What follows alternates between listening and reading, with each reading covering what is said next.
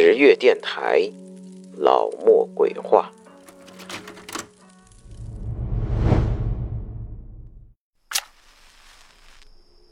欢迎收听老莫鬼话。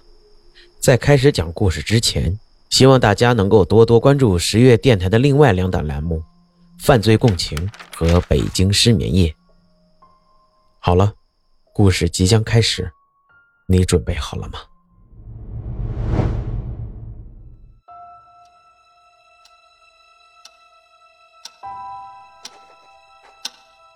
墙上的挂钟指向了晚上十一点四十五分。我停下了手头的工作，身子靠在沙发上，闭起了眼睛。果然，楼上又传来了吵闹的声音，和往常一样，吵得非常的厉害。可我还是一点都没听清楚他们在吵些什么。自从搬到这里来的第一天起，每天晚上楼上便吵闹着不停。好在时间并不长，一般持续十五分钟到十二点。十二点一到，吵闹声便戛然而止。我向小区物管反映过好几次，他们却都不以为然。时间长了，我也就懒得再提了，因为我也渐渐习惯了。就这样，一切又恢复到了平静。我站起来，在咖啡机上给自己。泡了一杯咖啡，回到了电脑面前。这篇稿子我已经写了两天了，却总是找不到感觉。就在这时，电话响了。我拿起来看了一眼，是杂志社的主编汪涛打来的。哎，小刘，你的稿子准备的怎么样了？我苦笑了一下，轻轻的回答道。呃，正在赶。王涛说道：“那你快点啊，一定要在十五号以前交到我的手上。”我回答：“放心吧，一定准时交稿。”随后，那边挂了电话。看了看日历，今天是九号，大概还有个五六天的时间，应该来得及。望着电脑上那几行字，我的脑子里……是一团的浆糊。说句心里话，夜谈这个专栏我已经写了两年了，如今却有点江郎才尽的感觉。朋友们都说我是个奇葩，总是对那些恐怖灵异的事情感兴趣。其实他们不知道，我这也是为了生活。写作是我的理想，但真正要让它成为一个职业，对我来说却充满了艰辛。在机缘巧合下。两年前，就在我准备放弃的时候，这家杂志社的主编找到了我。他说很欣赏我的文笔，让我接手夜谈这个专栏。一开始听到这个专栏的时候，其实我一点都不感兴趣，但是我根本没有选择。对于当时的我来说，这是一个很重要的机会。虽然在那之前我并没有过灵异故事的写作经验，但这却难不倒我。很快的，我便进入了工作的状态。慢慢的，我开始对那些恐怖和灵异的事情着迷了起来。最初的那种恐惧心理，竟然也消失得无影无踪了。对于一个灵异专栏的作家来说，好奇心是很重要的。就像对于楼上发生的事情，我就非常的好奇，甚至我都想过哪天他们吵得激烈的时候，上去看看，到底是怎么回事。可最后我还是忍住了，我不能够让我的职业影响到了我的生活，更不希望身边的邻居把我看成是一个疯子。毕竟生活中哪会有那么多稀奇古怪的事情，况且这也是别人的隐私。我的双手在电脑的键盘上不停地敲打着，慢慢的，我开始找到了一点感觉。就在这时。突然有人敲门，快十二点了，会是谁呢？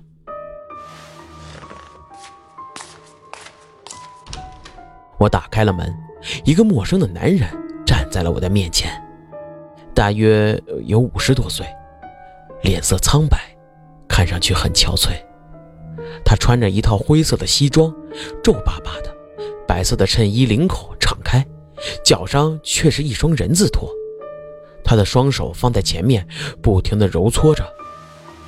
眼睛虽然看着我，但是却有些闪烁。我突然有些后悔，不应该就这样贸然地把门打开。我的声音微微有些发抖：“你你找谁啊？”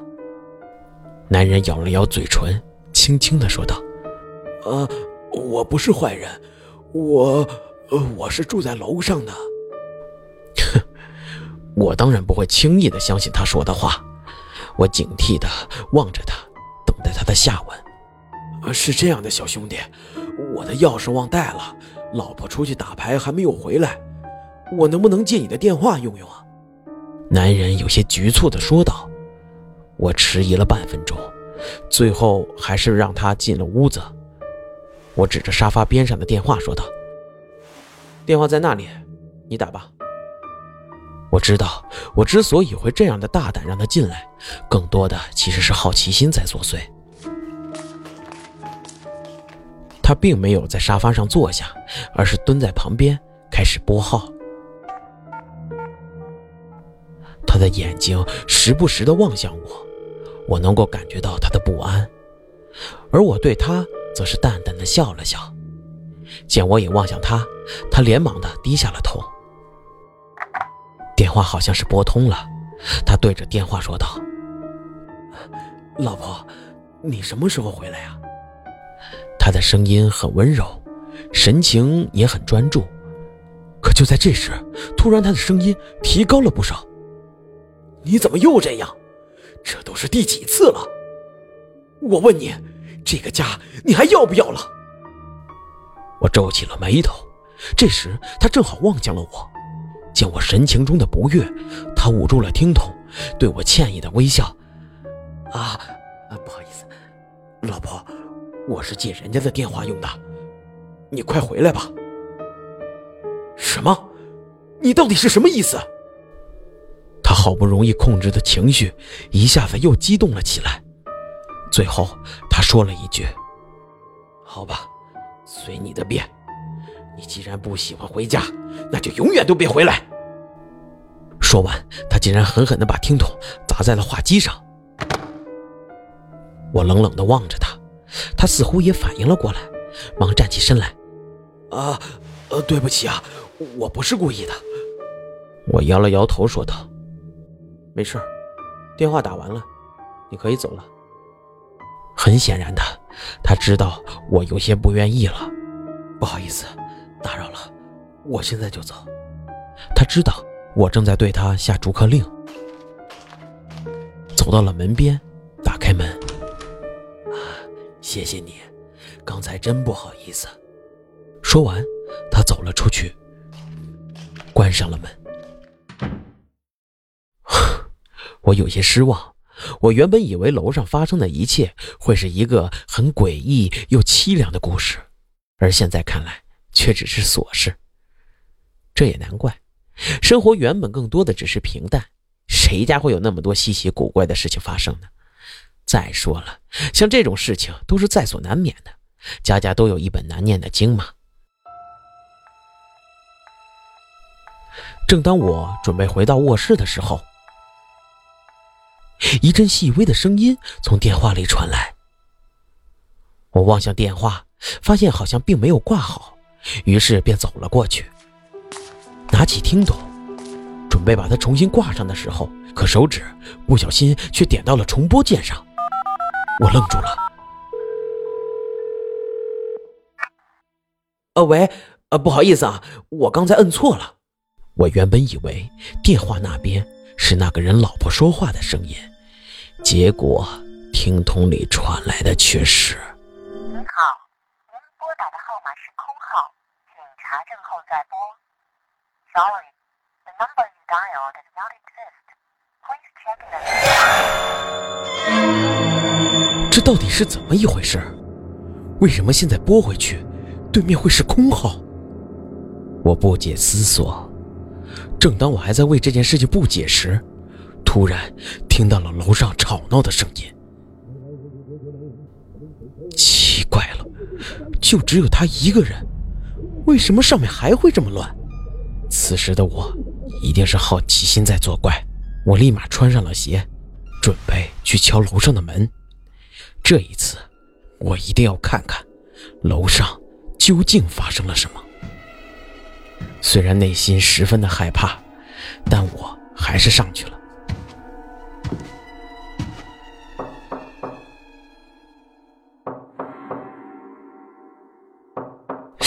哎，奇怪了，为什么我敲了这么久的门，却没有人回应呢？别敲了！突然一阵开门的声音，吓了我一跳。啊，原来是隔壁的住户开的门。这大半夜的，你不睡觉敲什么门呢？啊，呃，是这样的，刚才楼上的大叔找我，我就看看他回去没有。我随便找了一个理由，想打发一下这位大爷。大叔？哪儿有什么大叔啊？我们家隔壁根本就没有人呐！什么？没有人？是啊，早在一年前，这屋子就没有人住了。那，那当时的住户是什么样的人啊？我不解的问。呃，是两个小两口，嗯，听说他媳妇儿特别喜欢打牌，每天晚上都十二点回来。后来两个人吵起来了，那男的就把他媳妇儿打医院去了，之后就都是他一个人回来，每天晚上都是醉醺醺的回来，不是哭就是闹。后来，后来怎么了？我急切的想知道。我怎么知道？哎，我说小伙子，这大半夜的你就别打听了。总之这屋子没人，所以更不可能有什么声音，知道了吗？那我每天晚上好了好了，下去睡觉吧。老头不耐烦的关上了门。十二点，这不就是每天晚上楼上开始有动静的时间吗？此时的我越想越害怕。这间屋子到底发生了什么事情？还有，那个男的最后对他媳妇到底做了什么？想着想着，我便走到自己的房间。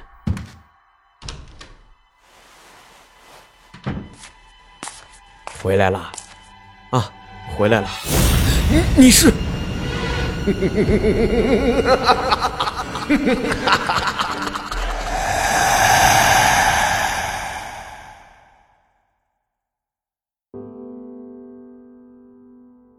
好了，这就是我要给大家讲的楼上邻居的故事。我是老木，我们下期不见不散。